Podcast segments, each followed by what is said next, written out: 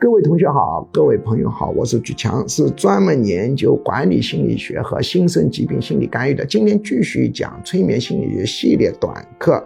有人问，催眠能不能调动你的一个生理指标的变化？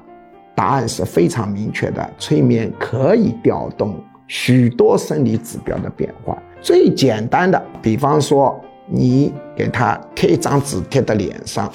然后进入催眠状态，告诉他这张纸上贴的东西具有刺激性，这里呢血管会扩张，脸会变得红扑扑的。